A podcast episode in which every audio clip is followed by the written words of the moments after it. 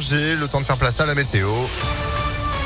Et puis l'info, Sandrine Ollier, bonjour. Bonjour Phil, bonjour à tous. À la une, le bac, cette fois c'est bel et bien parti pour l'épreuve de philo. Quelques 520 000 lycéens sont concernés en France.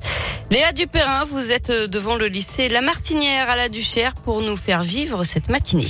Oui, en arrivant ce matin, j'ai croisé les élèves, certains en petits groupes. Le stress est monté forcément avant d'entrer dans l'établissement et les fiches de révision étaient parfois encore sorties. Une dernière relecture avant l'épreuve.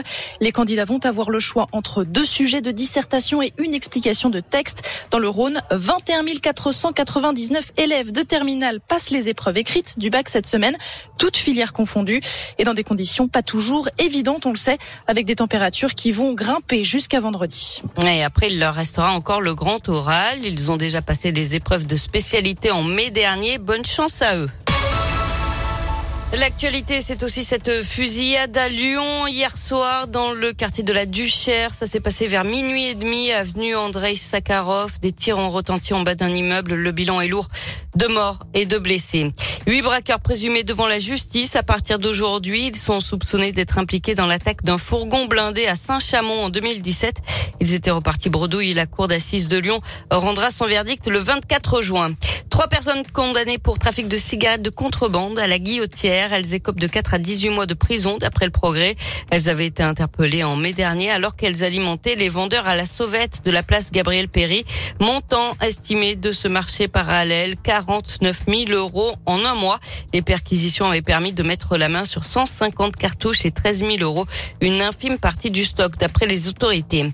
Damien Abad visé par une nouvelle accusation d'agression sexuelle. Une élue centriste dit avoir subi une tentative de viol en 2010 lors d'une fête organisée chez lui à Paris. Elle témoigne anonymement dans Mediapart. De son côté, le ministre des Solidarités se défend. Il nie les faits et dénonce le calendrier soigneusement choisi de ses publications.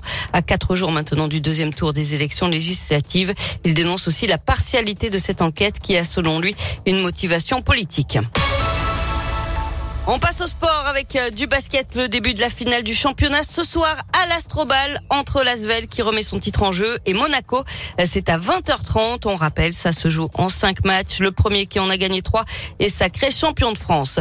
Et puis en foot, Villefranche peut être en Ligue 2 la saison prochaine. Les Caladois ont raté la montée de peu, battus en fin de saison en barrage par Quevilly. Mais il pourrait profiter du malheur de Bordeaux. Les Girondins, déjà relégués sportivement en Ligue 2, pourraient descendre d'un cran encore en national à cause de leurs difficultés financières. Merci beaucoup Sandrine. On retrouve euh, tout cela et bien plus encore sur impactfm.fr. Prochain retour de l'info avec vous à 8h30. À tout à l'heure. À tout à l'heure, 8h04. C'est la météo.